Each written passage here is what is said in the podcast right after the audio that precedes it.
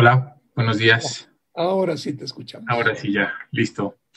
Bueno, pues les saludamos con, con el gusto de, de, cada que el Señor nos convoca en este domingo ya 28, 28 de febrero, terminando ya este mes de febrero, el día de hoy. Y bueno, pues agradecidos con el Señor pues por, por esta convocatoria que nos hace. Miren, aquí en pantalla nos están proyectando el tema, el tema del día de hoy. ¿Quién decide por mí? Y, antes de, entrar aquí en, la transmisión, con, conversábamos y la verdad es de que es, es un sinfín de, de cosas las que pasan eh, tras una decisión. Entonces, eh, yo creo que vamos a, salir bendecidos y, con otra perspectiva de esto. Así es de que, pues bueno, vamos a comenzar. Este, ¿Algo que quiera comentar, hermano? de introducción con esta imagen. Bueno, el tema yo creo que tiene que despertarnos, ¿no? Uh -huh. Comentábamos antes de abrir la transmisión, aquí en un grupo cerrado con ustedes, que realmente es un tema que tiene que impactar el corazón de todos. Uh -huh. Invariablemente culpamos a alguien de la decisión equivocada que hemos tomado. Siempre buscamos escondernos atrás de alguien. Pero, ¿quién decide realmente por mí? Y la pregunta es lo que decíamos. Este, miren, esta pregunta se puede responder con una sola palabra. ¿Quién decide por ti? Una sola palabra es tú. Tú decides por ti. No es que, no, no, no, tú decides por ti. Ahora vamos a analizar qué es lo que te lleva a decidir por ti y tomar una decisión equivocada. Pero bueno, e-, ese es el tema, ¿no? Entonces, bueno, como tú dijiste, hay que estar quietecitos, pues ya les damos un anticipo para que estén quietecitos y escuchen, ¿verdad? Sí es. Porque es un, es un tema que el Señor va llevando día por día con el único propósito de enfrentarnos a lo que algún día, no muy lejano, tendremos que comparecer delante de Él. Uh -huh. Cuando Él nos pregunte, oye, ¿quién decidió por ti?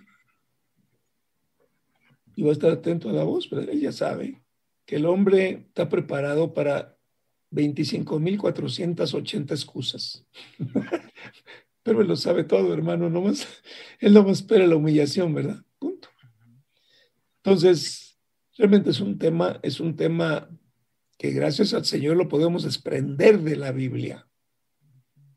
Entonces, no es en un momento dado eh, para ofender, para ridiculizar, para acusar. No, no, no. El tema tiene que ver con madurez. Es un tema de madurez. Es un tema que el Señor quiere que recibamos en lo más íntimo de nuestro ser. Que agachemos la cabeza, que reconozcamos nuestros errores, que digamos, Señor, no solamente soy el producto de las decisiones que yo he tomado, no, sino que personalmente yo las tomé que no tuvimos los suficientes medios para tomar una decisión, puede ser. No tuvimos las, la suficiente información, puede ser, pero al final de todo, yo tomo la decisión. Sergio, en una relación sexual yo tomo la decisión. Uh -huh. La mujer toma la decisión. Claro. Es punto. Uh -huh. Entonces, bueno, es un tema que lleva lumbre, mi hermano, como el tema del domingo pasado, pero vamos a ver la oportunidad del Espíritu Santo de que nos guíe. Así que, bueno, pues, oye, Sergio, antes de continuar, te quiero hacer una pregunta. ¿Cómo se llama el canto con el cual vamos a comenzar el día de hoy? Se llama Será llena la tierra. Será llena la tierra será llena la tierra de tu gloria, ¿no? ¿De quién es? Su gloria. De Marco Barrientos. De Marco Barrientos. Fíjate que te pregunto porque eh, cuando seleccionamos un canto, por lo general el espíritu ya nos va dando dirección hacia dónde quiere ir. Entonces, el contenido del canto no es más que lo que escribió el autor acompañado de música. Así es. De, Pero de yo, quiero, yo quiero pensar que lo que escribió el autor es porque él lo vio, uh -huh. porque lo creyó, uh -huh. le puso música, lo pasó a revisión, etcétera, ¿no? Entonces, cuando aquí el punto es, cuando yo canto, aunque valga la redundancia, un canto escrito por otro, y yo lo pronuncio, yo, debo decir, bueno, lo estoy pronunciando más porque me gusta el canto o porque sé exactamente lo que estoy cantando. E, es un punto clave. Yo creo que, que, a partir de este domingo, el Señor nos está marcando una brecha muy, muy clara de que no tomemos decisión por nosotros. No es lo que creemos porque fíjate que todos somos el producto de una formación.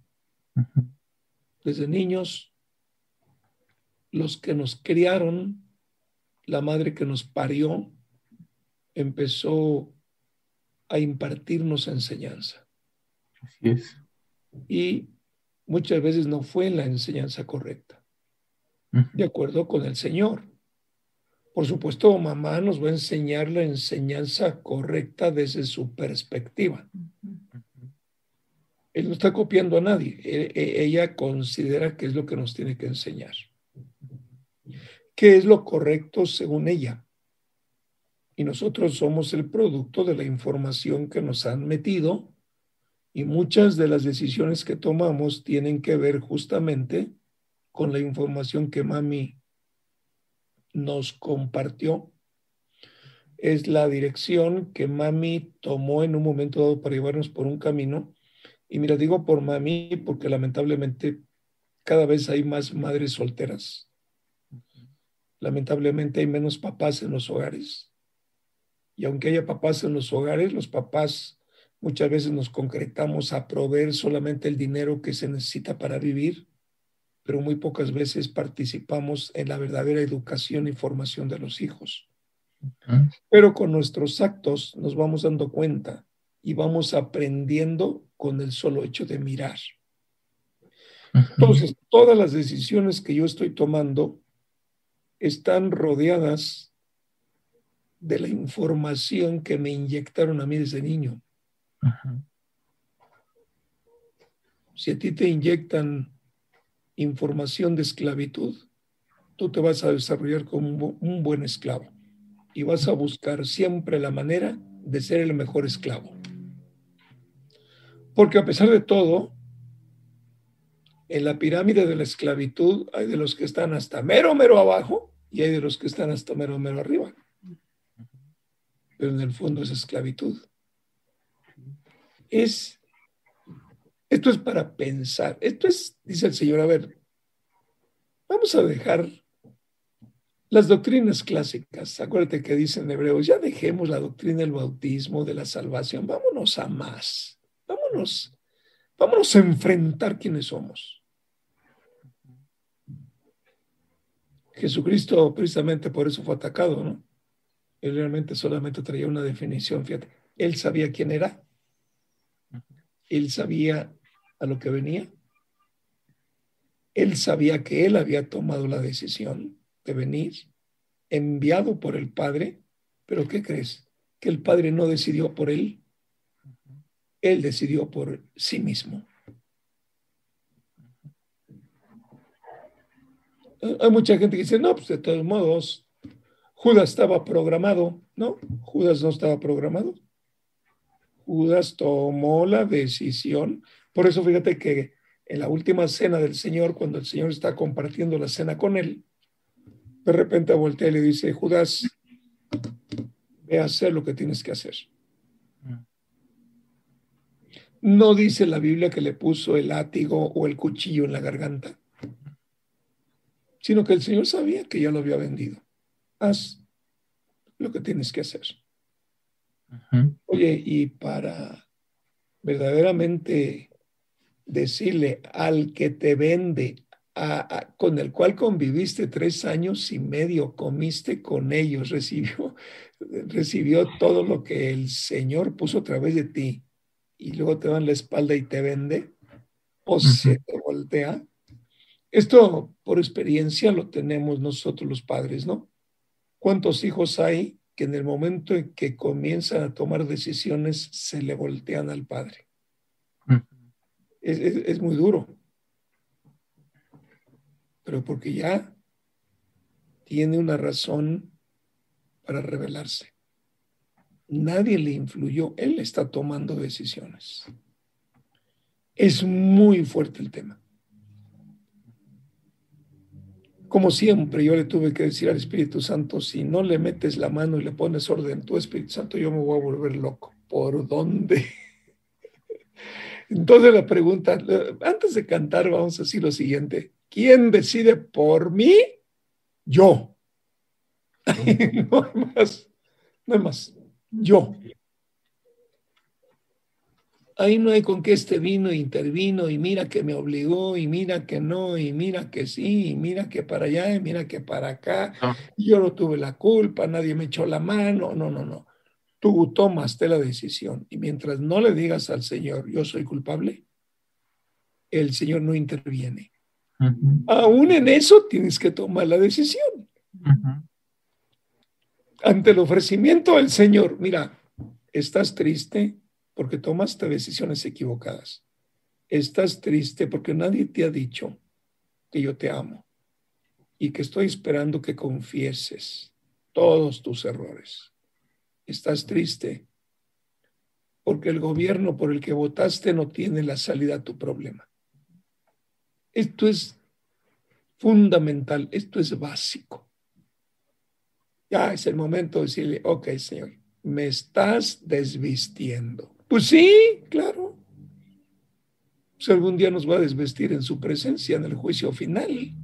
Cada uno tiene que dar cuenta de su propia vida. Sí que bueno, yo creo que ya van a estar muy quietos hoy, escuchando la voz del Señor. Y, y, realmente yo hago una oración muy breve solamente para que el Espíritu Santo ponga en cada uno de los que estén escuchando hoy y de los que van a escuchar en el futuro esta grabación, que los convenza. Dice la palabra, el Espíritu Santo, cuando venga, los convencerá de pecado. es, es la oración, que el Espíritu Santo nos convenza. ¿Por qué? Porque estamos acostumbrados a mentir, estamos acostumbrados a disfrazar, estamos acostumbrados a presentarnos como si no pasara nada como inocentes ante la vida, ¿no? Pero realmente nosotros hemos tomado nuestras propias decisiones. A unos jóvenes, los jóvenes de San Luis creen que están siendo obligados. No, ellos tienen que tomar su decisión. Ahí no pueden culpar a nadie. Tienen que tomar su decisión. Y si toman una decisión equivocada, y crecen bajo esa decisión equivocada, no podrán culpar a nadie. Ellos tomaron la decisión. Ya no son bebés que los cambien a la hora que mami quiere, no, no, no, ya es otra cosa. Los jóvenes de Orizaba, los jóvenes de las casas de vida. Así es. Entonces, pues bueno, vamos a cantar, pero vamos a leer muy bien lo que está escrito, ¿eh? porque yo voy a tomar la decisión, ¿lo canto o no lo canto? Pero yo tengo que tomar la decisión. Así que bueno, pues vamos a, vamos a cantar. Y luego le preguntamos a Paul qué vio que seleccionó semejante orejota ahí en, en el slide que vamos a presentar con el nombre del tema de hoy. Adelante, Sergio. ¿Qué tema es, Sergio? Admirable consejero. Fíjate que dice admirable consejero, no dice admirable tomador de decisiones, ¿no? Él, nuestro consejero, sí, ¿verdad? Paracleto es el que está a tu lado, la palabra es el que está a tu lado, tu consejero, tu ayudador. Es impresionante. Fíjate que antes de comenzar con el tema, yo quiero este, dirigirme a los hermanos de Orizaba quiero dirigirme a ellos este, porque el Señor les hace una invitación para que el próximo domingo 14 de marzo empecemos a reunirnos en el Salón de Fiestas Casablanca. Nadie va a decidir por nadie. Cada uno tiene que meditar, cada uno decir, bueno, yo sí, yo no, etcétera, ¿no? realmente es muy, muy importante la invitación. Les explico por qué, mis hermanos de Orizaba, porque exactamente hace un año nosotros recibimos del Señor ir a Orizaba, rentamos el Casablanca y ayer que tuvimos una pequeña reunión decíamos cómo esperábamos que en aquel tiempo, eh, por el hecho de haber repartido 50 mil volantes en Orizaba, eh, íbamos a tener una respuesta positiva. Y realmente hicimos lo que el Señor nos pidió, aunque nunca se cumplió lo que cada uno se imaginaba que iba a pasar. Por eso yo, les digo algo, ¿no? Definitivamente Dios no hace las cosas conforme a nuestro pensamiento. Por eso dice, oigan, mis pensamientos no son los de ustedes. Mis caminos no son los de ustedes. Dice, así como los cielos están mucho más altos que la tierra, así son mis pensamientos y mis caminos. Pero comentábamos que nunca nos imaginamos, nunca pensamos que al año después Dios iba a comenzar una obra fuerte. Y tú dirías, pero es que no alcanzo a comprender. No, ni trates de comprenderlo, mi hermano. No hay manera de entender la mente de Dios. No, no hay manera. Sus planes, nosotros estamos invitados a seguirlo, a unirnos con Él en este esfuerzo. Pero ¿por qué me dijo a los hermanos de Orizaba antes de comenzar el tema? Mis hermanos, porque para Orizaba comienza un nuevo tiempo. Y quiero que se lo digas hermano de Orizaba, invitado que estás por ahí, quiero que voltees a tu derecha y le digas al que tienes allá a tu mano derecha, dile, oye, para Orizaba comenzó un nuevo tiempo. Voltea y díselo en voz alta, oye, para Orizaba comenzó un nuevo tiempo. Y a ese nuevo tiempo nos tenemos que unir con el Señor, pero es una invitación. Entonces, bueno, les dejo la invitación nos vamos a reunir el domingo 14 de marzo en el Salón de Fiestas Casablanca. Oigan, ya está contratado. Les hicimos una invitación personal hace como dos, tres semanitas. Únanse, mis hermanos. Vamos a aportar entre todos para que podamos pagar eso. Y realmente quiero decirles que vamos con la dirección y con la bendición del Señor. Entonces, anótenle por allí. Eh, quiero también darles una noticia que definitivamente algunos de nueva generación acá de Nicolás Romero van a estar con nosotros ese día. Van a ver que van a ver que vamos a estar muy bien, muy contentos, conociéndonos unos a otros. Algunos ya los conocen porque hace un año, fíjense que comentábamos el viernes por la noche que tuvimos una reunión por Zoom, comentábamos lo siguiente. Hace un año solamente los repartidores de volantes tenían a su cargo un grupo, había un, un coordinador del grupo y realmente era solamente repartir volantes en aquellas zonas donde el gobierno municipal nos permitiera repartir. Número dos, orar por las calles. Y nunca nos imaginamos el efecto que esto habrá tenido. Pero bueno, se oró, se abrieron los caminos y un año después ahí vamos se oró, se repartió, a mucha gente se le contactó personalmente, en fin, cosas muy interesantes. Entonces, la invitación está. Los invitamos para que unidos, los de Casa de Vida, de allí de Orizaba, más la Iglesia Nueva Generación acá de Nicolás Romero, vayamos juntos a Orizaba. Fíjense que por ahí a Irma y a Gabriel mandaron por internet, por el grupo del chat, le mandaron una invitación que diseñaron los coordinadores, muy bonita. Se dieron algunos nombres, por ejemplo, se va a llamar la reunión de la cosecha. Pues bueno, llovieron nombres por aquí, nombres por acá. La profeta dijo, pues a mí me gusta un nuevo tiempo. Pues bueno, un nuevo tiempo para levantar cosecha. Miren, cuando Jesucristo llega a un lugar, Jesucristo va a llamar a los que quieren escuchar su voz. Él no va a imponer religiones. Él solamente va por aquellos que están clamando a Él, por aquellos que esperan una respuesta por aquellos que dicen, Señor, no aguanto mi sufrimiento. Ven pronto, dijo el Señor, vamos a Orizaba. Vámonos para allá. Fíjense que también comentábamos lo siguiente. Y la Biblia dice, pídeme y te daré por herencia a las naciones. Yo les puedo decir algo, mis hermanos de Orizaba. Yo en una intimidad total con el Señor, yo le dije, te voy a pedir algo. Orizaba para Jesucristo. No estamos inventando, estamos basándonos en lo que la Biblia dice. Así que si te quieres unir con nosotros, te esperamos el próximo 14 de marzo en el Hotel Casablanca, 11 y media de la mañana. Y desde allí vamos a transmitirle a los demás. Así que bueno, dicho esto, eh, Paul, ya te veo allí muy puestísimo. Platícanos, ¿qué viste? ¿Cómo te guió el Espíritu Santo? ¿Qué es lo que tú, es decir, pensaste cuando decidiste el diseño de una oreja grande, una escalerita y una vocecita ahí que siempre nos habla?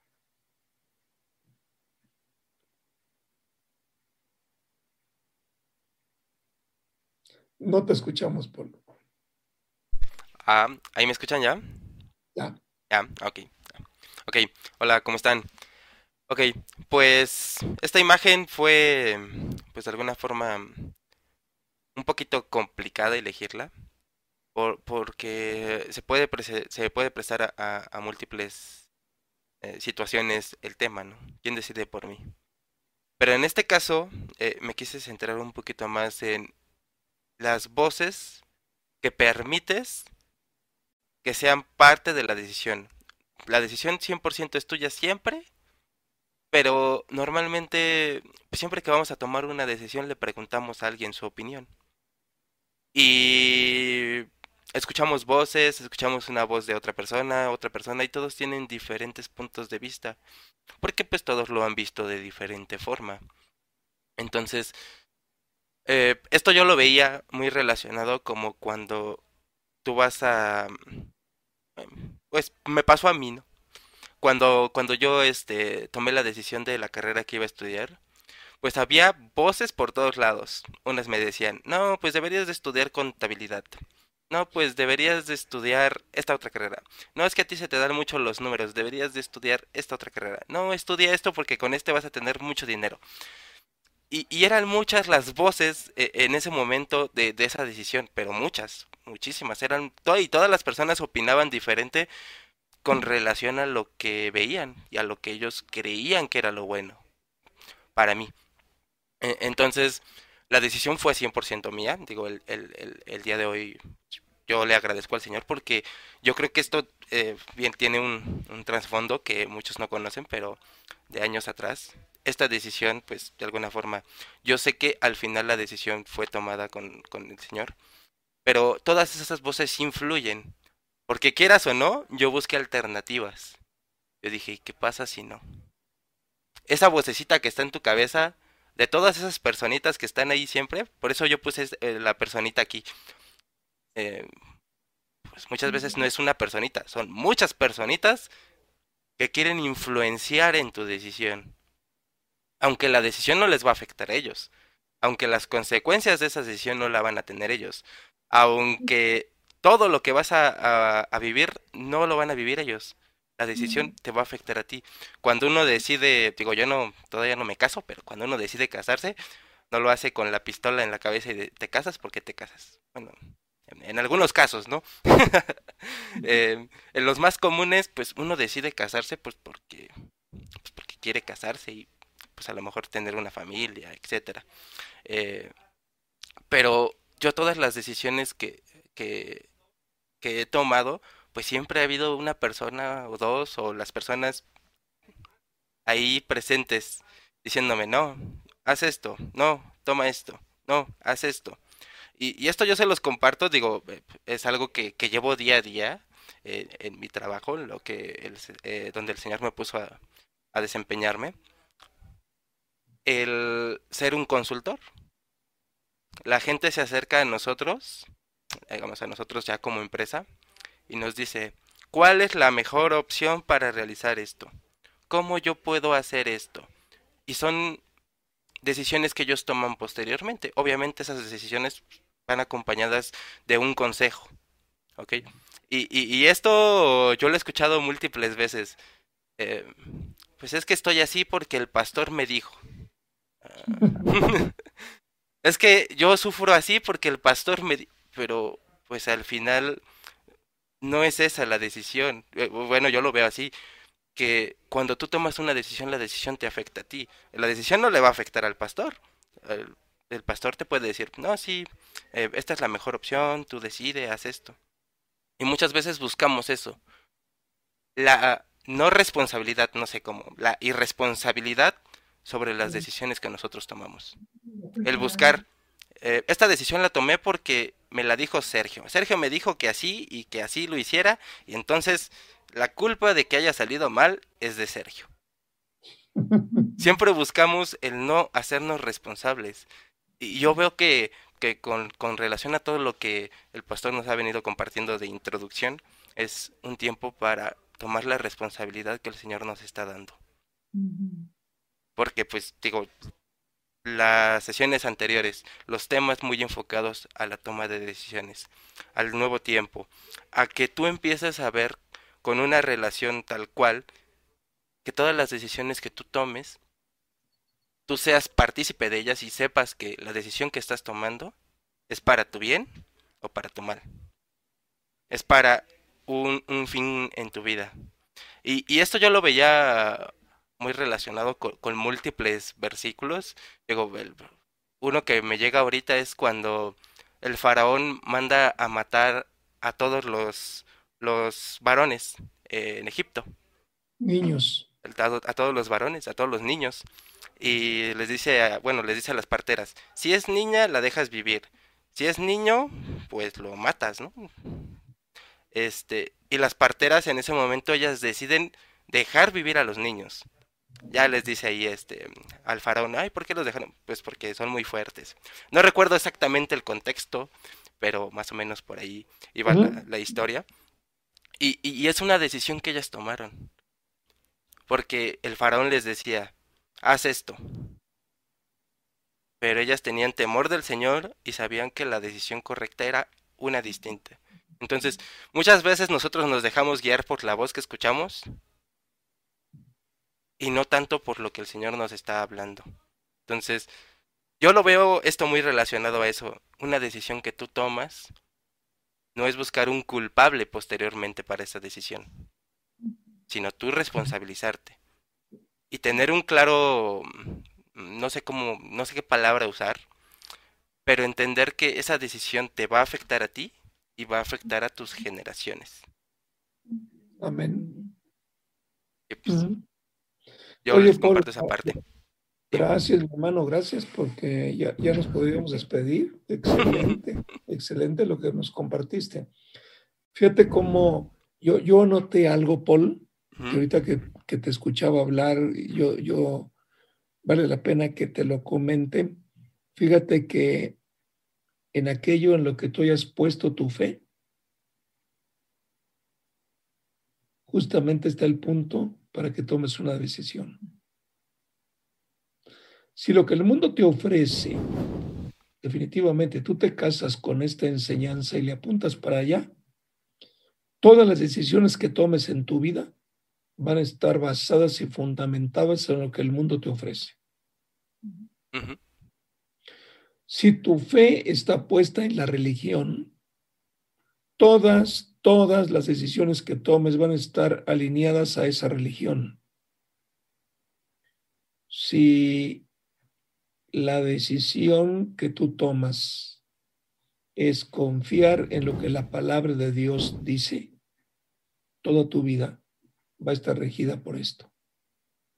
No quiere decir que no te desvíes en ocasiones por un error, por una equivocación, pero sí vale la pena. ¿Quién decide por mí? Yo. ¿En qué baso mis decisiones? En aquello en lo cual yo he puesto mi fe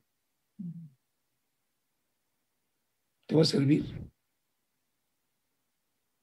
Lo triste es que si no tienes una fe puesta en algo sólido, acabarás perdiendo el tiempo. Pasarán los años, no habrá cambio en tu vida, no podrás decir, apreciar un cambio de vida, porque muchas veces, el, mira, el cambio de vida muchas veces lo relacionamos con la cantidad de dinero que yo gane, o el cambio de vida está relacionado con la cantidad de dinero que yo tengo guardada, o el cambio de vida que yo espero es el reconocimiento que la gente que está a mi alrededor me va a dar, un aplauso. Es decir, busco que pongan una, una foto mía a la entrada de la empresa para que sepan quién fui yo. Sí. Mientras tú andes por ahí, van a decir, mira, él es, el, fue, digamos, un pilar fuerte para que esta empresa creciera. Pero en cuanto llega otro director, va a quitar tu foto y nadie más va a hablar de ti. Todo, todo tiene que ver, o sea, busco el reconocimiento del hombre, busco quedar bien con el hombre. Y mira, muy sencillo, Paul. ¿Tú crees que los modistos, los que diseñan las modas de ropa femenina, de ropa masculina y de ropa infantil, te están conduciendo a que decidas por lo que ellos te proponen? Sí, eh, y, y, no solamente las personas que diseñan la moda, la televisión misma. ¿Qué debes de, qué debes de comer? ¿Qué debes de tomar? ¿Qué debes de ver? Todo está encerrado en el mismo círculo. ¿Cómo te debes de vestir? ¿Cómo debes de hablar? ¿Qué palabras no utilizar? Ya todo se convirtió en un círculo. Si dices una palabra, eh, no sé, antes estaba, bueno, todavía sigue siendo mal visto que digas la palabra negro a una persona, que te refieras a uno como negro. Y, y, eso es algo que te va, que te va poniendo. Entonces, pues prácticamente le voy a llamar así, la cultura te está diciendo qué es lo que debes de decidir y cómo actuar. Mm. híjole, gracias a Dios, Paul. Gracias a Dios por este comentario. Pero sí, hay, que ser, hoy es un domingo de valientes. Hoy es un domingo no para esconderme atrás del sillón. Hoy es un domingo para sentarme al frente, decir, a ver si aquí estoy, échale. ¿Por qué razón? Porque los tiempos que se avecinan nos obligan a mirar la vida de frente, no escondidos, hay que ver la vida como es, hay que mirarla de frente. La solución de mi vida no es una vacuna. Entonces, no, puede ser. Yo no digo que no te vacunes, por supuesto, todo mundo está, estamos siendo invitados a vacunarnos. Cada uno tiene que decidir si se vacuna o no se vacuna, pero no puede ser que la solución de una vida la pongas por una vacuna. Vas a luchar dos, tres semanas, cuatro meses, cinco meses porque te vacunen y solamente vas a tener un anhelo, que me vacunen, que me vacunen y voy a buscar cómo y me registro aquí, me registro allá y yo llamo acá y voy a mover palancas para que me vacunen. Ok, si al vacunarte tu vida va a cambiar, ok, lúchale. Pero si después de la vacuna, ¿qué? Ah, no, pues tengo que luchar por la segunda vacuna, porque son dos, bueno, lúchale. Y cuando te pongan la segunda vacuna, ¿qué? Ah, no, bueno, ya estoy vacunado. ¿Y qué? ¿Te resolvió la vida? No, bueno, cuando menos no voy al hospital. Ok, no vas a ir al hospital. ¿Y eso te cambió la vida? O sea, ¿luchaste con tanto ahínco por un salvavidas o por un salva hospitales?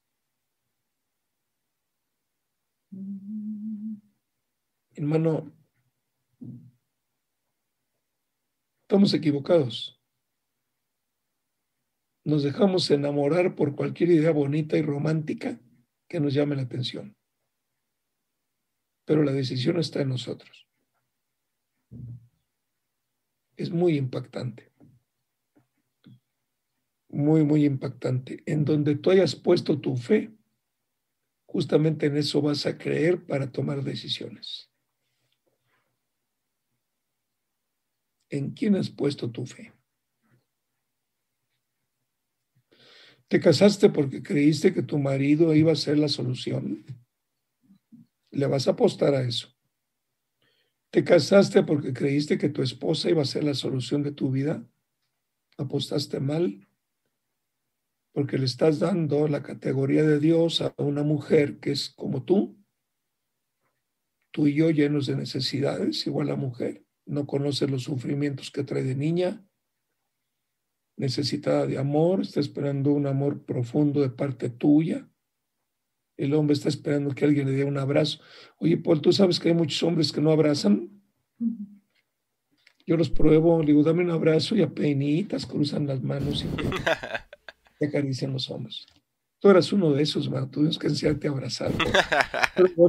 gracias a Dios. bueno, Sergio no se diga también. Fue uno de esos. Pero por eso el tema es profundo porque la idea del Señor es buscar y excavar en lo más profundo de cada uno de nosotros. Y hoy el Señor te dice, ya no pongas pretextos, enfréntate a la verdad y clama a mí y yo te responderé. Y te mostraré grandes, grandes cosas que tú no conoces. A eso vamos a orizaba, Paul. A llevarles una palabra de aliento de parte del Señor porque Dios ama a Orizaba. Y además, ya basta que reinen los brujos en aquel, en aquel estado. Basta. Dice el Señor, ya me cansé, voy sobre de ellos. Y dice el Señor, vamos, te invito. Orizaba necesita conocer otro estilo de vida. Catemaco necesita conocer otro estilo de vida. El puerto necesita conocer, la capital necesita conocer. No vamos a ir a hacer lo nuestro, vamos solamente a hacer lo que el Señor nos pida en el tiempo que Él nos pida. Me recordaban el otro día que exactamente hace un año yo dije pronto vamos a estar en Casablanca. Pues la verdad yo no, yo no lo recordaba, pero bueno, ya se cumplió, mi hermano. Quiere decir que no fue Roberto el que habló, sino el Espíritu. Así, así de sencillo. Fue el Espíritu, porque yo no tuve que hacer absolutamente nada para conseguir Casablanca y entonces mi palabra se cumpliera. No, yo no hice nada. Solamente el Espíritu a través de mí soltó una palabra, les dijo, listos. Y ya se cumplió. Los que no creyeron, pues no lo creyeron. Pues así de sencillo. Los que dijeron, ay, sí, ya aparece nosotros en Casablanca. ¡Wow!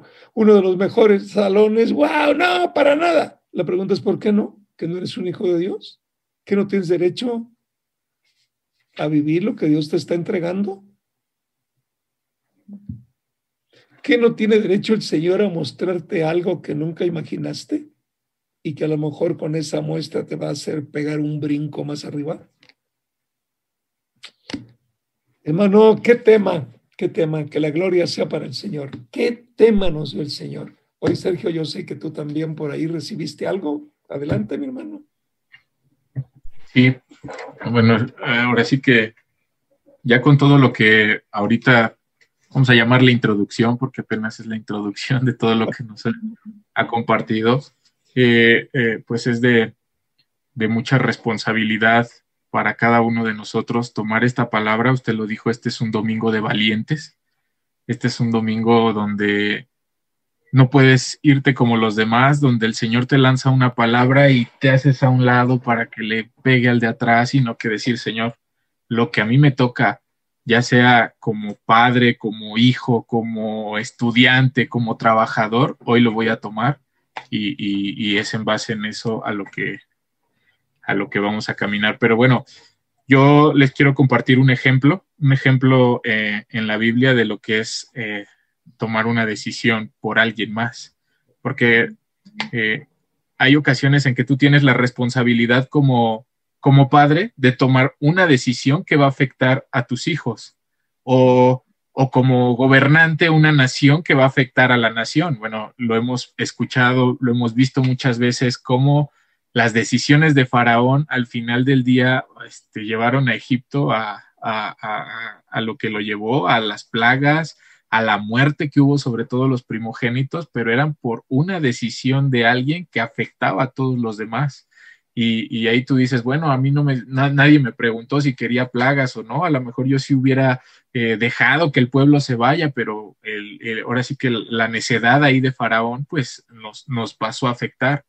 Entonces, yo quiero mostrarles un ejemplo de, de una instrucción que el Señor le dio al pueblo, ya una vez que había salido, ya una vez que había dejado pasar 40 años en que, en que pues todo ese pueblo rebelde, lo vimos el jueves, ¿no? Como el Señor mandó a, esos espías para, para que reconocieran la tierra y para que ellos vieran dónde es donde el Señor, la tierra que el Señor les iba a entregar. Pero bueno, dice el, que el Señor tuvo que esperar hasta que murieran todos los, los, los viejos, los mayores de 20 años. Y, bueno, una vez que eso espera, yo le voy a pedir aquí a Vic si nos ayuda a proyectar el, el eh, Josué, Josué capítulo 3, eh, versículo 1. Es, es, muy cortito los versículos, pero quiero que, quiero que los vayamos, les vayamos dando lectura para, para tomar un poquito de contexto en esto y en el ejemplo y, al final yo, yo les voy a compartir la conclusión y a dónde el Señor me, me llevaba con este, con este tema. Dice, muy de mañana, Josué y todos los israelitas partieron de Sittim y se dirigieron hacia el río Jordán, pero antes de cruzarlo, acamparon a sus orillas. Al cabo de tres días, los jefes del pueblo recorrieron todo el campamento con la siguiente orden cuando vean el arca del pacto del Señor su Dios y a los, sacerdotes levitas que la llevan, abandonen sus puestos y pónganse en marcha detrás de ella. Así sabrán por dónde ir, pues nunca antes han pasado por ese camino. Deberán, sin embargo, mantener como un kilómetro de distancia entre ustedes y el arca no se acerquen a ella. A, mí esto, para empezar, me llamó la atención porque muchas veces de aquí a un kilómetro, pues tú no alcanzas a ver o a distinguir, pero eran instrucciones del Señor. Cuando tú veas a los, a los sacerdotes que se ponen en marcha y que van a empezar a caminar, ya llegó el tiempo. Llegó el tiempo y, a un kilómetro de distancia dice, tú los vas a ver y los vas a empezar a seguir. Dice, esas fueron instrucciones que, el Señor les dio por medio de Josué. Dice que Josué le ordenó al pueblo, purifíquense, porque mañana el Señor va a realizar grandes prodigios entre ustedes.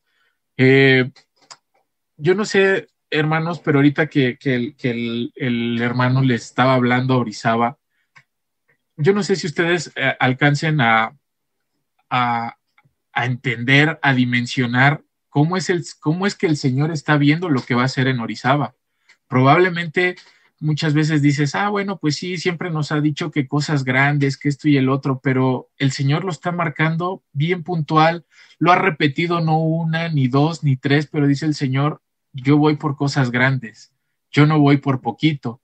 A muchos se les haría, o podrían decir, sabes, cuando repartieron la cantidad de volantes y ese, y, ese salón quizá no lo vimos lleno, tú no sabes, hermano, tú no sabes la obra del Señor, pero aquí Josué dijo, el Señor dijo, purifíquense, porque mañana el Señor va a realizar grandes prodigios entre ustedes. No es por lo que ustedes puedan hacer para llenar ese salón, ese salón es del Señor la obra, Él es el que añade a los que van siendo salvos, así lo dice la palabra, y a nosotros solo nos corresponde aquí obedecer la orden. La orden cuál era? Purifíquense, porque mañana el Señor va a, realizar grandes prodigios. Por eso eh, eh, yo quiero que en este, en este, en base en este pasaje, nosotros solamente prestemos atención.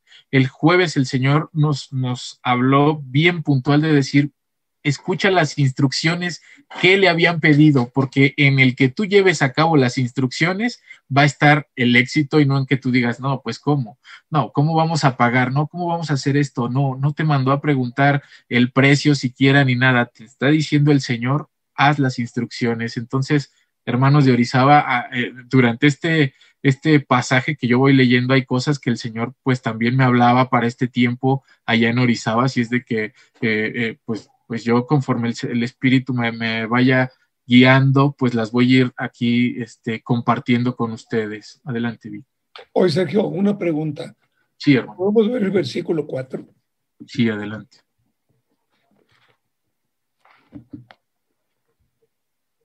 Mm, el versículo 3. Fíjate la orden. Cuando vean el arca del pacto del Señor su Dios, ¿qué significa el arca del pacto ahí? Eh, pues era al, mismo Señor.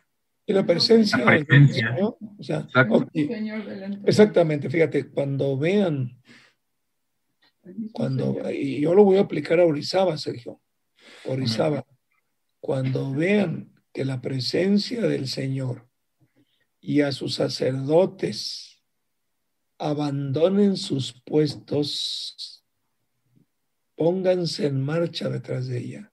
Amén. Esto es un punto clave. ¿Por qué lo menciono? Porque muchas veces tú ves algo escrito en la Biblia que no te es revelado, pero hoy te lo está revelando el Señor.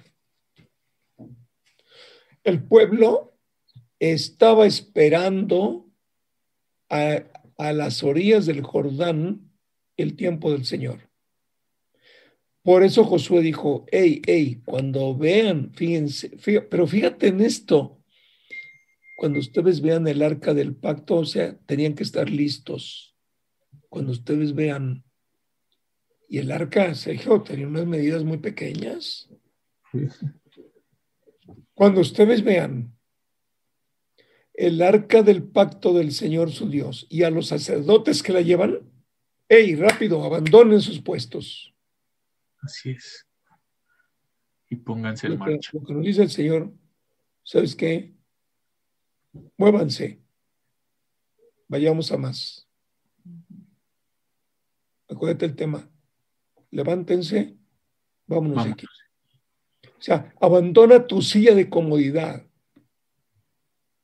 Has estado mucho tiempo sentado en tu silla de comodidad, viendo pasar los días, pero dijo el Señor, llegó el tiempo. Me voy a empezar a mover con fortaleza en Orizaba. Amén. Dejen su silla de comodidad, síganme. Oye, Sergio, un kilómetro tenía que ser por fe, mi hermano. Y tenía que ser con una a, super atención para no desviarse el camino.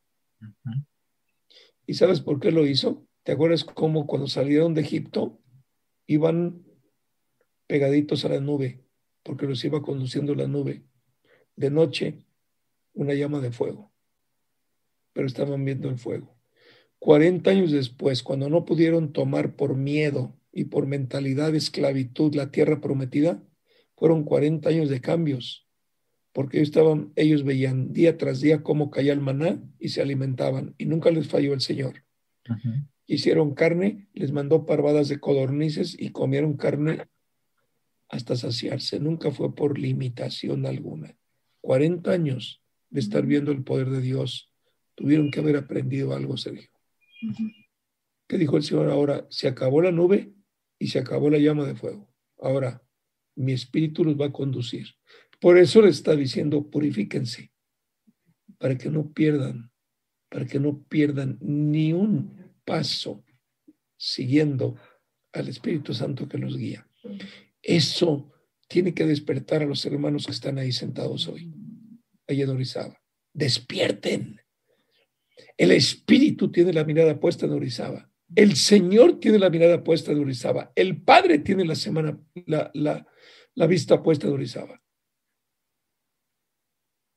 Yo soy de pueblo, Sergio. Y cuando una señora está cómoda en una silla para que la levantes, hermano.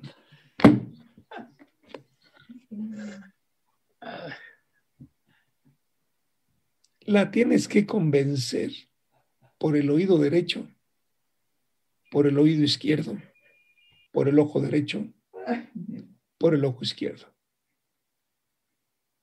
No se paran fácil. Pero dice el Señor, ya es el tiempo. Levántense, vámonos de aquí. Párate de tu comodidad. Ya no andes buscando en dónde son las mejores reuniones. Se acabó. Vámonos a más. Muévanse. Y vamos a ver el día 14 cuántos decidieron moverse. Así es. Pero cada uno tendrá que tomar su propia decisión. Así es. Aquel o aquella que tiene su mirada puesta en Cristo, va a seguir a Cristo. ¿Sabes por qué? Porque va a identificar con toda claridad que es la voz del Señor que la llama y que lo llama. Amén.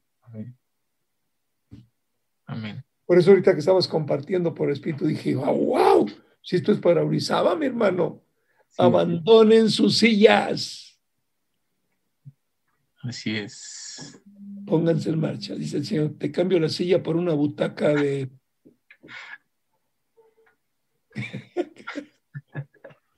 de un hermoso salón. Exacto. Blanca. Exacto. Te cambio el problema de espacio por un salón espacioso, pero muévete porque te necesito allá. Así es. Y hasta la mentalidad, porque muchas veces en ese lugar, en ese puesto, en ese desierto, porque todavía seguían transitando por el desierto hacia la tierra, te cambia la mentalidad. Mm. Seguías viendo lo chiquito, poquito, a decir el Señor, te voy a traer a, a esta tierra que yo ya te había hablado. Entonces te va a cambiar la mentalidad y que te dice, abandona tus pu tu puesto y ponte en marcha. Entonces, wow, yo Sí. lo- Sergio, te, cam- te cambia la mentalidad porque ahora tienes que estar muy abusado para no extraviarte el camino, sí es. para no perder la guía del Señor. Si tú perdías el camino o desconfiabas o te quedabas dormido, no ibas a cruzar el río, porque iban a cruzar el río. Además, Pues- cuéntaselos tú. Pues a un kilómetro ni los ibas a ver. Si tú te. A un kilómetro, híjole, yo, yo, yo no sé, pero Oye, y si somos chaparritos y vamos atrás, ¿tú crees que vamos a ver al que va a la cabeza? Pues nada, estás viendo la cabeza del de enfrente. sí es. Pues ¿cómo, cómo te garantizas de que vas en el camino? Oye, está fuerte, ¿eh, Sergio? Sí. Porque tú dices, ay no, pues yo voy como los demás. Bueno, si el de la punta va equivocado, ahí vas tú. Atrás. No es fácil. Hay que ir conectado con el Señor para que cada uno tengamos la certeza de que vamos siguiendo a Cristo. Así es. Cada uno, cada uno, exactamente. ¿A quién sigues?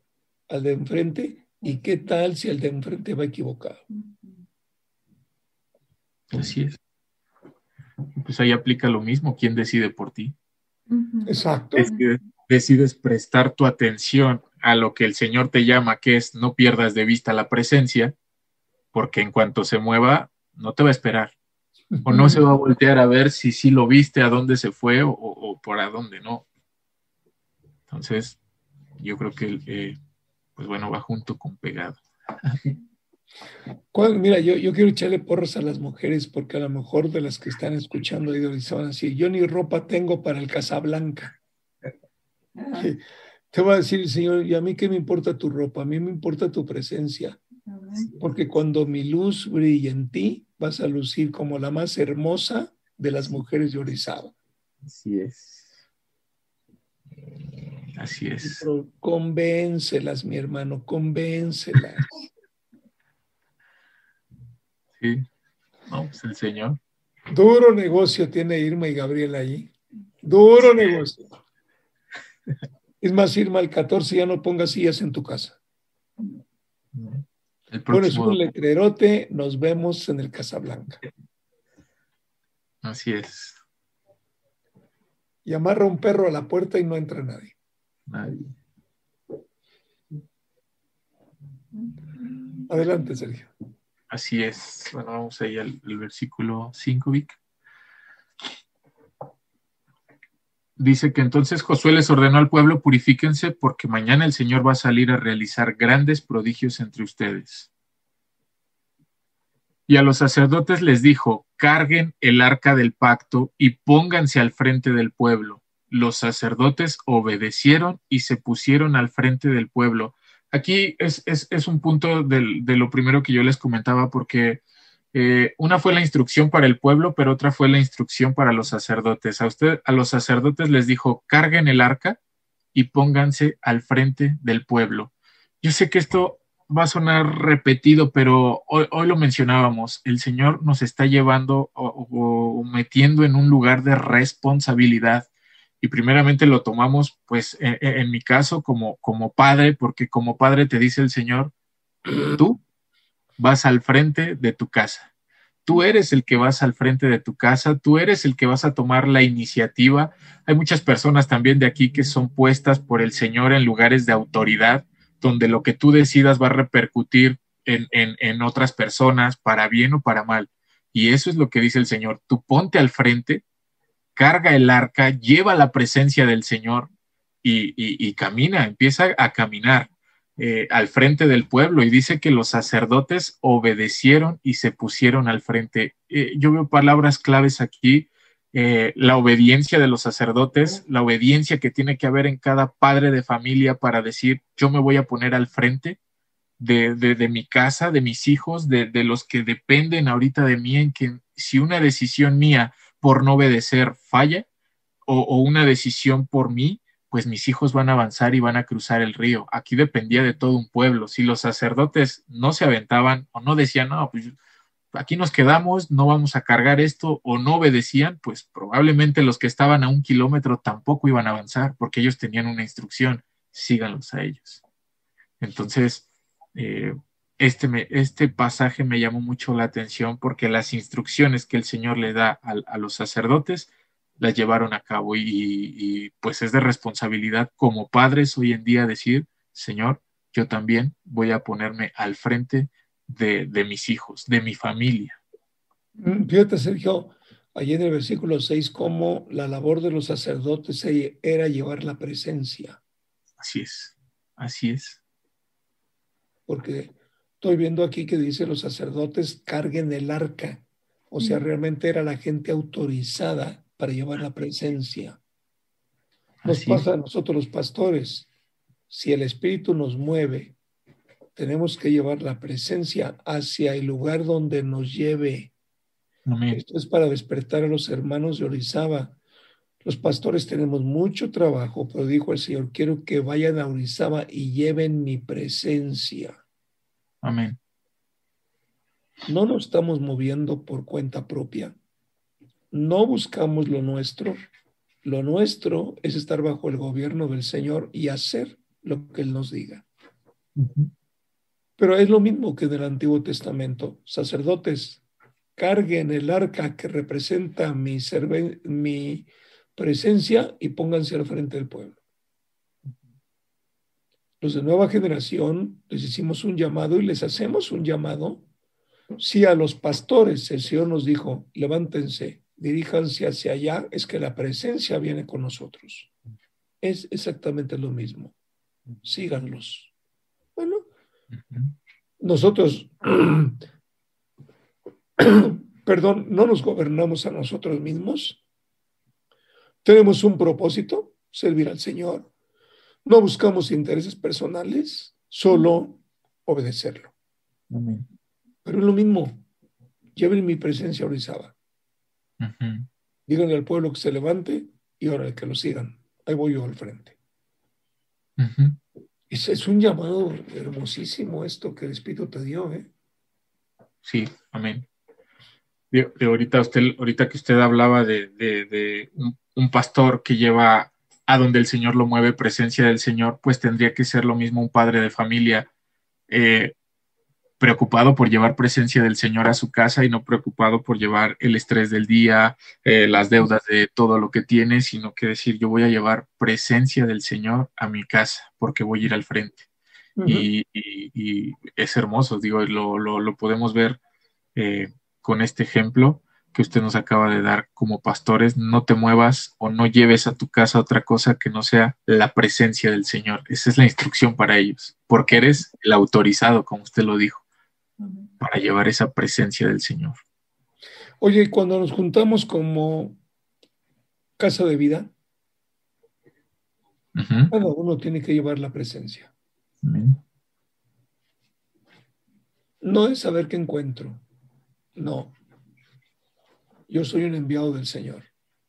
El Señor ha puesto sus ojos en mí. Aquí donde me puso es para alcanzar a otros para Jesucristo. Y no tenemos que andar correteándolos. El Señor lo que quiere es un lugar a donde va a meter a los suyos. Pero cada uno debe llevar la presencia. Así es.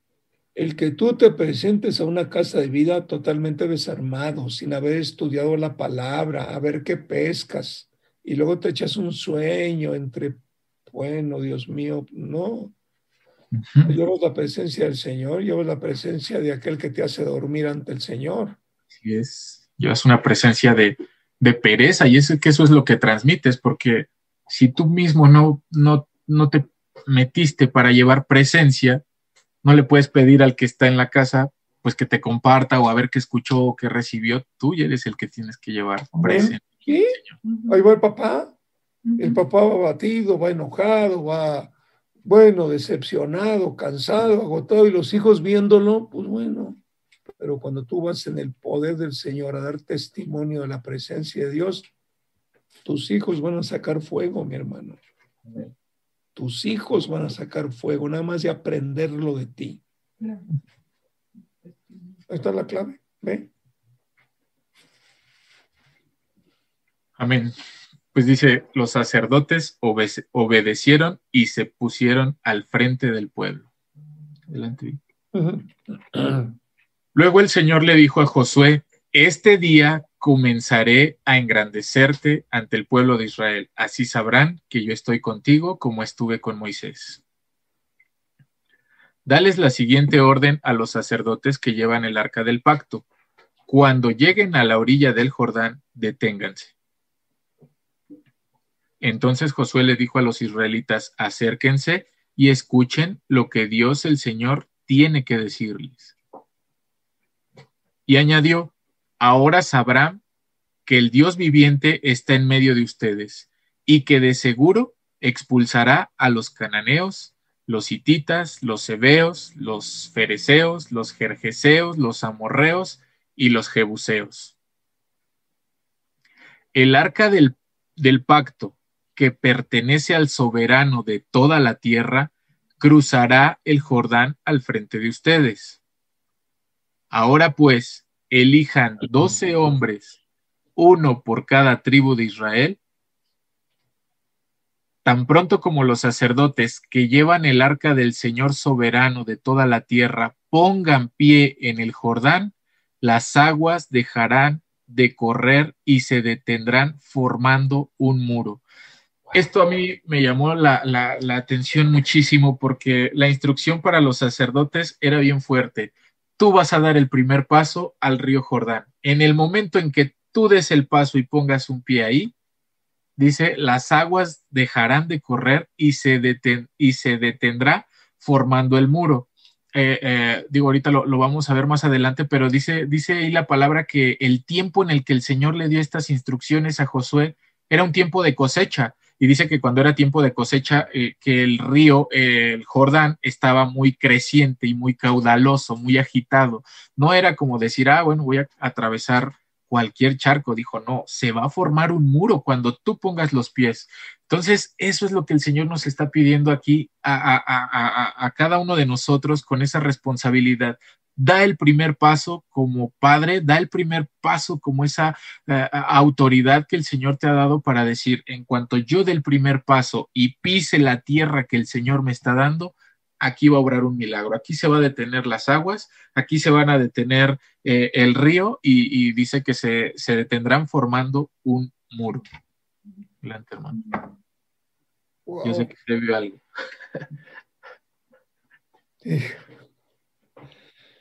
Pues bueno, yo estaba pensando que el día 14, Sergio, los pastores tenemos que dar el primer paso adentro del salón. Amén. Amén. Sí, sí, sí. Vamos a procurar llegar temprano. ¿eh?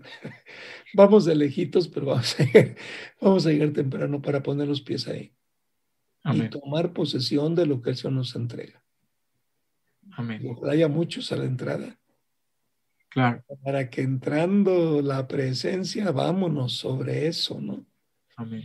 Mira, yo entiendo, yo soy de provincia y realmente como jovencito pones mucha esperanza en lo que viene para tu pueblo, para tu ciudad, pero realmente los viejos cansados de esperar transmiten cansancio, desesperanza, falta de fe.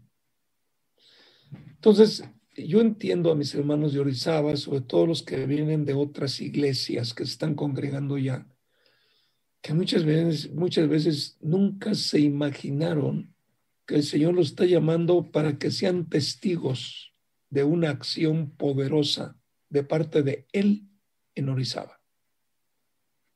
Es decir, es tan cansada la religión, Sergio, que nunca se imaginaron que fueron llamados por el Señor para eso. Así es. Y los va a despertar. Amén. Y los va, por ahí dice la Biblia, a zarandear, como cuando dijo el Señor, fueron pedidos para ser zarandeados. Sí, Por eso el tema de hoy está enfocado a ellos. Es muy importante. Así es. ¿Quién va a decidir por ti? Si te está hablando el Señor, ¿quién va a decidir por ti? ¿Lo que sembraron en ti otros o lo que te está hablando el Señor hoy? Si tú le atinas o si tú le apuestas a lo que sembraron otros en ti, mm, cómprate una silla cómoda, siéntate a ver pasar el tiempo y espera el fin de tus días. Pero si tú estás creyendo en lo que el Señor te está anunciando hoy, vas a vivir una vida dinámica, Amén. una vida llena de esperanza, una vida que transmite vida a tus generaciones, no que transmite muerte. Una vida completa. Por eso es la llamada del Señor. ¿Sabe, sabe el Señor que tiene que meterles un montón de vitaminas para pararlos de la silla, ¿no? Y para decir, cree en lo que te estoy anunciando. No, ya he creído mucho. Bueno, dame la oportunidad. Allá te lo dijeron hombres, pues está bien, lo profetizaron, pero llegó el tiempo. Oye, hace dos mil años Pablo estaba esperando el regreso de Cristo. Así es. Hace dos mil años el mismo Pablo lo dejó escrito. Y cuando venga el Señor a los que nos encuentre, ¿cómo que a los que nos encuentre? Ya pasaron dos mil años. Y hay que esperar el regreso del Señor con la misma ansia. Es. Es- ese es el punto clave. Es, es decir, aunque no lo crean orizabeños, llegó el tiempo. Así es. No podemos decirles más. Así es. Adelante, mi hermano.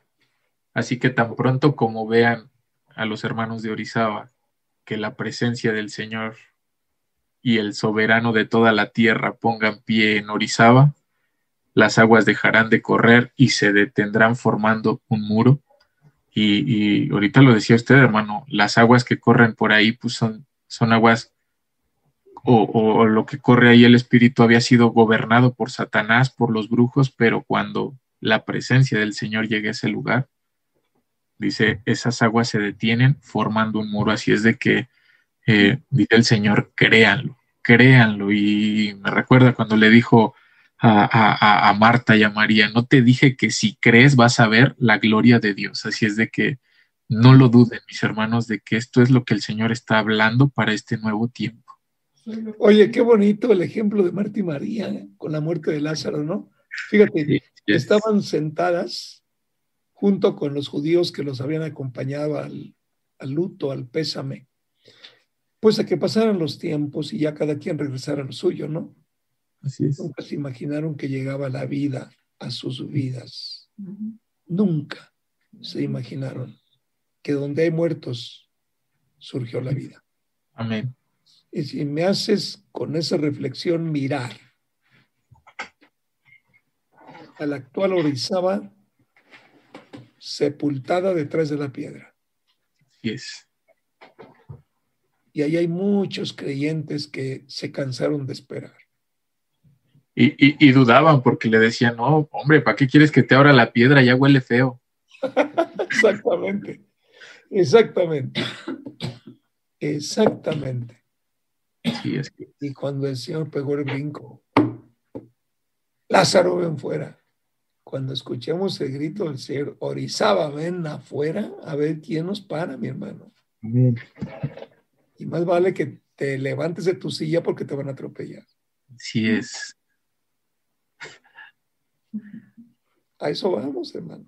Amén. ¿Sabes qué? Yo, yo hago un llamado también a los de Casa de Vida de Nueva Generación. Aquellos que les llegó la invitación, ay, ¿de dónde voy a sacar?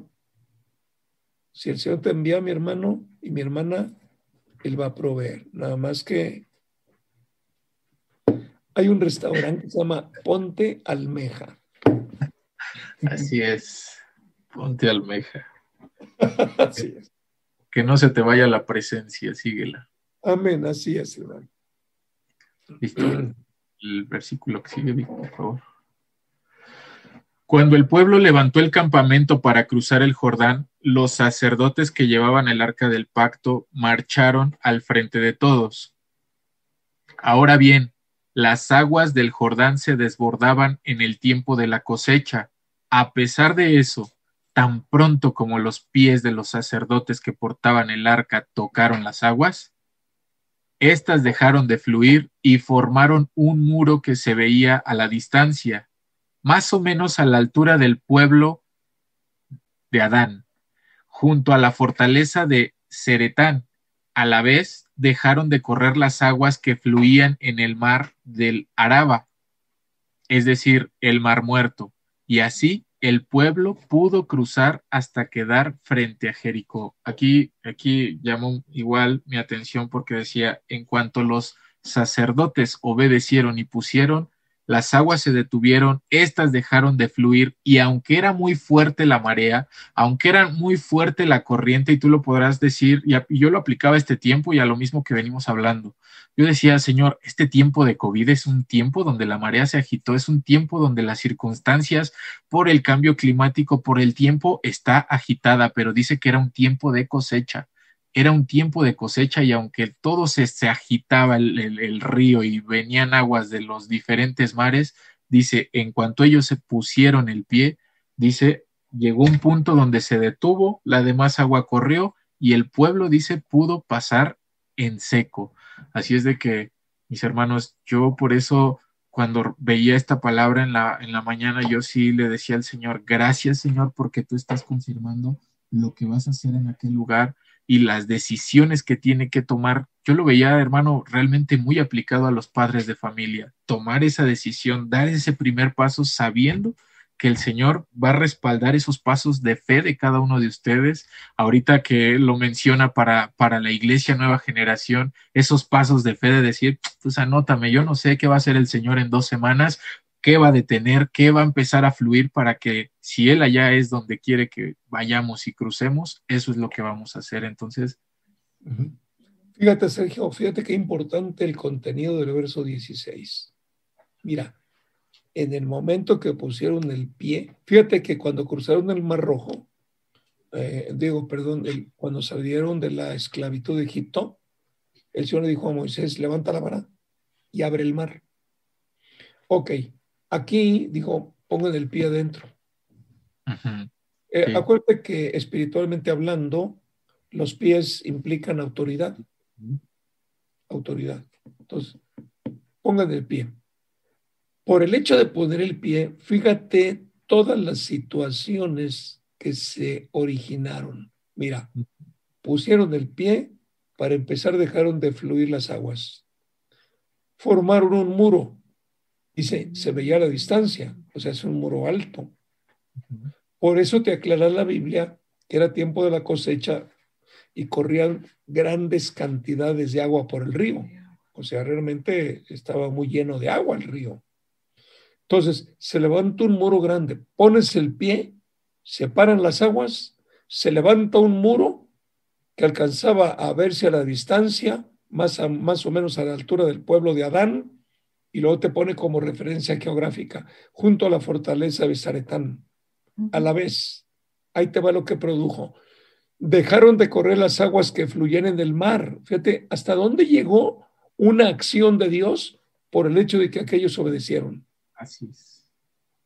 Dejaron de correr las aguas que fluyen en el mar de Arabá, que es el mar muerto, y entonces el pueblo pudo cruzar. Te digo una cosa, Sergio. Tú sabes cuántas fuerzas se van a abrir por la presencia del Señor en Orizaba para que lleguemos a la conquista. Tienes una idea lo que va a pasar en la vida espiritual en Orizaba porque el Señor decidió meter a los suyos en Orizaba. No alcanzamos a dimensionarlo. Esto, Sergio, el versículo 16 no lo vio la gente. Esto lo estamos viendo nosotros. Pero esto no lo vio la gente. Porque estaba atenta a cruzar el mar. Todo lo que se produjo por el cumplimiento y la obediencia de una orden de Dios no lo vio la gente. Porque la gente no estaba mirando el mar a ver qué pasaba. La gente lo que vio es, pusieron el pie, se levantó un muro de agua, vieron, por ahí pasamos, vámonos.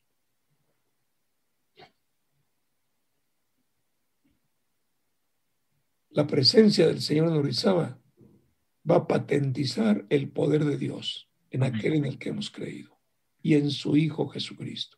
Ahí, ahí va a quedar patentizado quién es el Señor. Amén. Por eso el Señor llama a su pueblo. Su pueblo era el que estaba esperando la orden de Dios. Solamente su pueblo otras naciones ni se enteraron.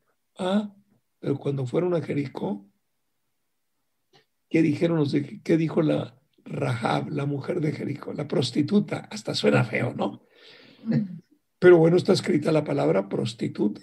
No, no, y para que se les paren los pelos a los hermanos de Orizaba, resulta que la prostituta escondió a los observadores del pueblo. Ay, pastor, no diga cosas feas. Bueno, lean la Biblia. Lean la Biblia. ¿Quién los escondió? Y la prostituta fue la que dijo, nosotros sabemos quiénes son ustedes.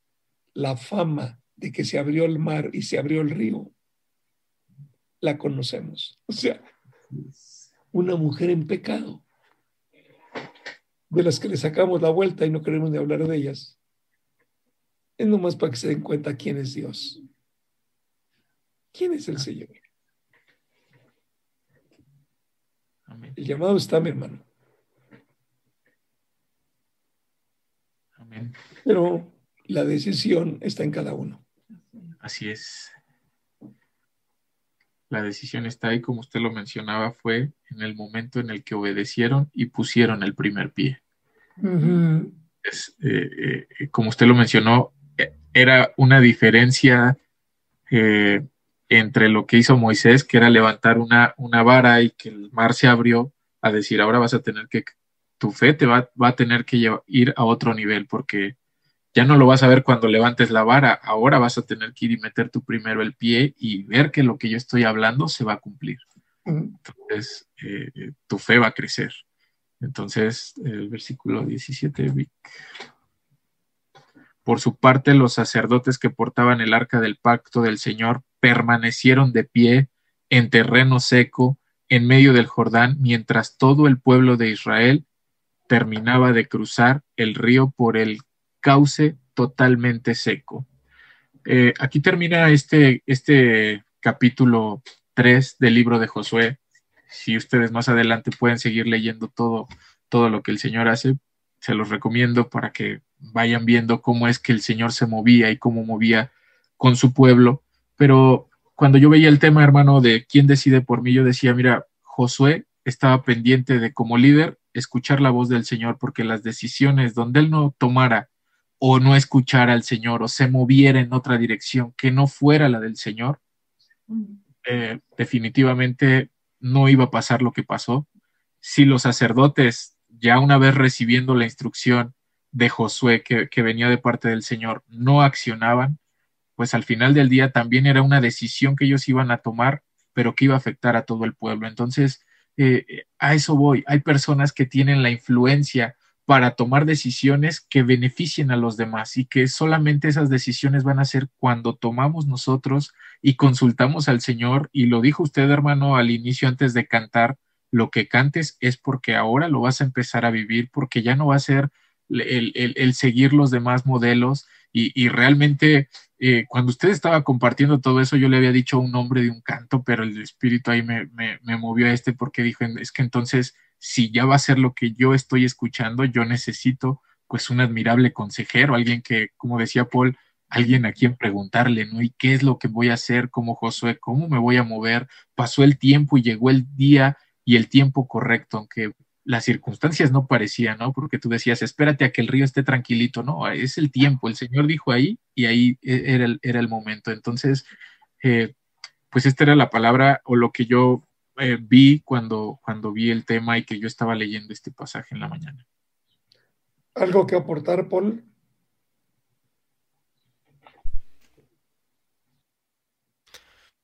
Pues lo único que, que, que, yo veía adicional podría ser la parte de la fe.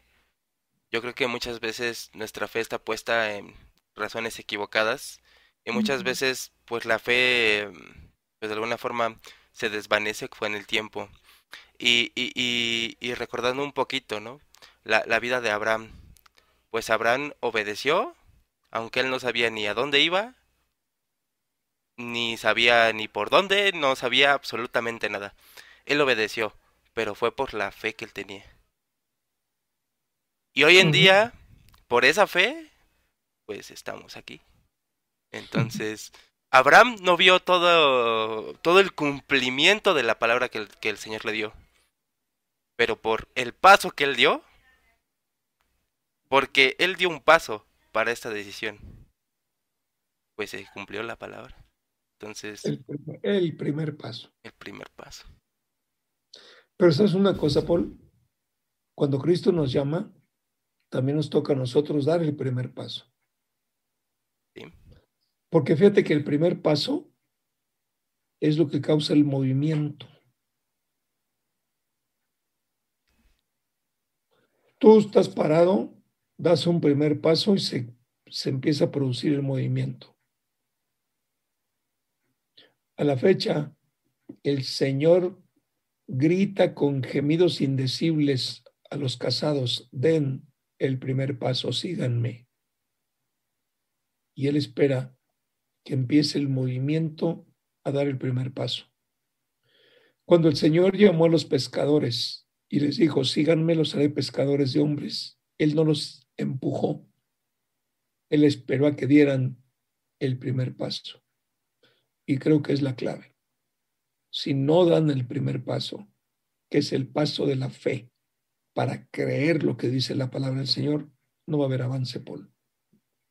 No va a haber movimiento todo va a quedar como está y pasa el Señor. Lo vemos, por ejemplo, cuando el Señor iba a mandar la última plaga al pueblo que tenía secuestrado, bueno, no secuestrado, sino en esclavitud al pueblo de Israel, el pueblo egipcio. Fíjate cómo dijo, maten un corderito y con la sangre pinten el dintel y los marcos de la puerta de su casa, porque cuando yo vea que hay sangre, no habrá muerte. Respetaré a la casa que haya cumplido con lo que yo le pedí. Tuvieron que dar el primer paso, buscar el primero creer, luego hacer lo que el Señor estaba pidiendo. Pero si tú te pones a razonar desde la perspectiva humana lo que Dios pide, nunca vas a dar el primer paso, porque no es lógico ay, ya parece que la sangre de un cordero me va a salvar. Todo era preparatorio para la muerte de Cristo en la cruz. Sí, ya parece que porque Jesucristo fue a la cruz ya me salvó. Bueno, es lo que dice la palabra y fue la intención del Señor. Él dio su vida por ti por mí. El problema es que si lo crees o no lo crees, nadie, nadie, nadie está llorando por tu decisión. Tú tienes que estar llorando dentro de ti mismo por la oportunidad que Dios te ofrece. Es, es, es clave siempre. Entonces, terminamos con quién va a decidir por ti ante la palabra que el Señor te expone hoy. Nadie más va a decidir por ti. Nadie más. Tú tienes que tomar una decisión. Ahora, si tu niño está decidiendo ir, no le impidas. Encárgaselo a otra gente que lo lleve, pero no le robes la fe. Él quiere ir porque él dice yo sí voy. Así que adelante, mi querido Sergio, pues haz un llamado a mis hermanos, todos los que están conectados, haz una invitación y preparemos el camino. Sí, Hermanos, pues la invitación yo creo que ha sido muy clara. Si hoy en día tus decisiones, muchas veces como lo vemos, podríamos pensar y decirnos, no, yo tomo mis propias decisiones.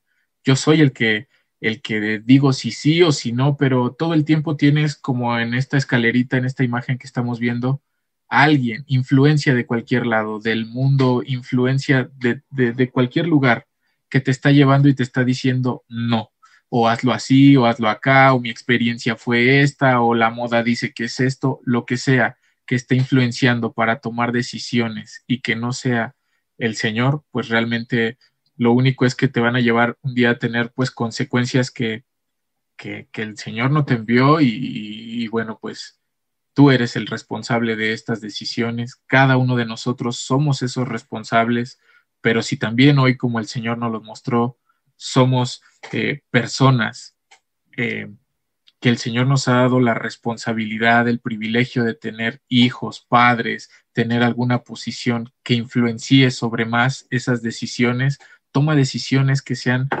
edificadas, consultadas en el Señor para que la gente pueda, puedas conducir a esa gente a, la verdadera tierra, al, al, verdadero lugar al que el Señor pues los está mandando y con las instrucciones precisas del Señor. Por eso mis hermanos, la clave aquí, la clave aquí es tener un oído bien finito, porque el ruido del mundo es mucho.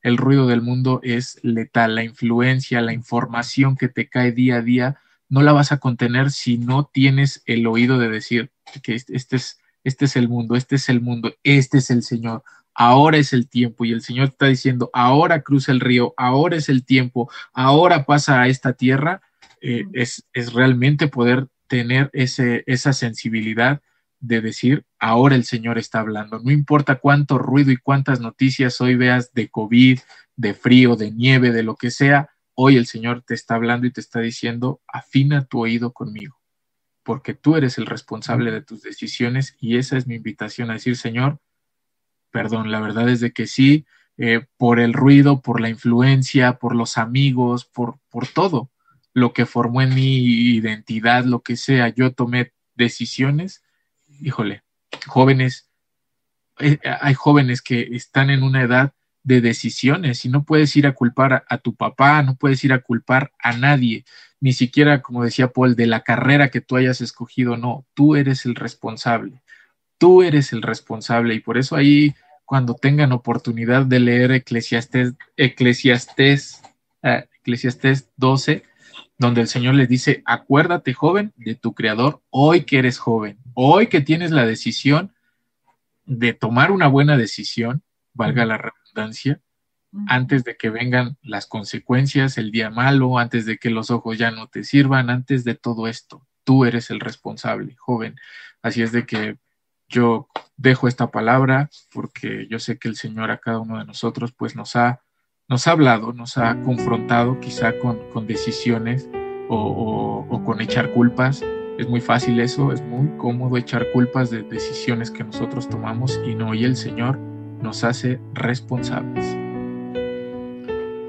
Yo veo al diablo hablando en la escalerita a la oreja. No lo sigas, son una bola de irresponsables que se van a meter en un salón y muchos sin tapabocas. Así es. Yo ya, ya los oigo, ya los oigo, mi hermano. Estos están locos. Bola de rebeldes. Porque el diablo ataca por todos lados. Pero bueno, nosotros seguimos al Señor. Rey de Reyes y al Señor de Señores. Para terminar, Sergio, yo sé que a lo mejor un testimonio muy breve, muy breve, eh, nos puede ayudar. Tu niña tiene cinco años. Ella sabe que vamos todos para Orizaba. ¿Cuál es su reacción? ¿Cómo se ha comportado la niña a raíz de saber que vamos a Orizaba? Eh, ella lo ve como como de decir nosotros como siervos tenemos que obedecer lo que el Señor nos está diciendo. Eso es lo que ella, como ella lo ha, lo ha manifestado y le decimos, hija, vamos a Orizaba. Y incluso pues en ocasiones en que hemos podido viajar con ella a visitar la casa de vida, ese es, nosotros vamos a Orizaba porque el Señor nos está enviando y vamos a obedecer al Señor. Ese es como ella lo, lo percibe ahora. O sea que a pesar de sus cinco años, está hablando un idioma de adulto. Sí. Sí.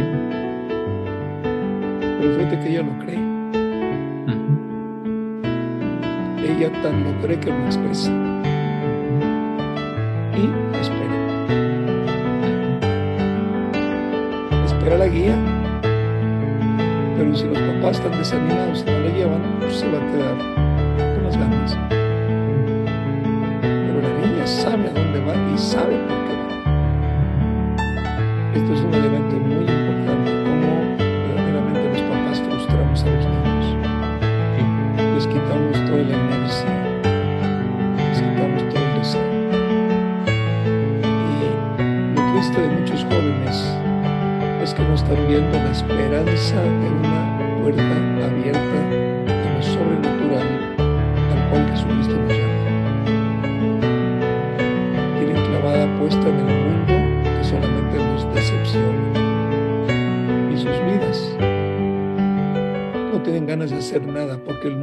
decepciona y no se dan cuenta que lo que dijo el Señor es, el mundo te decepciona, por eso te quiero sacar del mundo para meterle optimismo a tu estilo de vida. No, no lo entienden, es muy duro, la lucha es muy fuerte. Cuando realmente en el mundo no tienen un ápice de esperanza, muchos dicen, ¿para qué estudio si no hay ni trabajos? Dicen, eso es lo que el mundo dice, pero yo hablo diferente.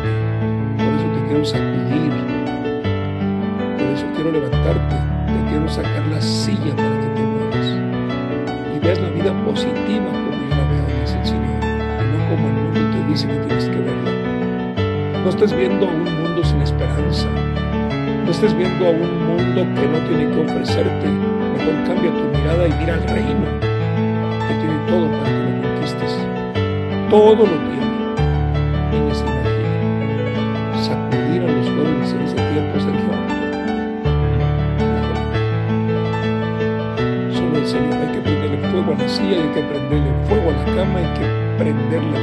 Celular, hay que tablet, hay que prenderle fuego a la compu para que vean lo que Cristo tiene, no lo que el mugre mundo está ofreciendo. Pues bueno, gracias a Dios por esta palabra. Gracias a Dios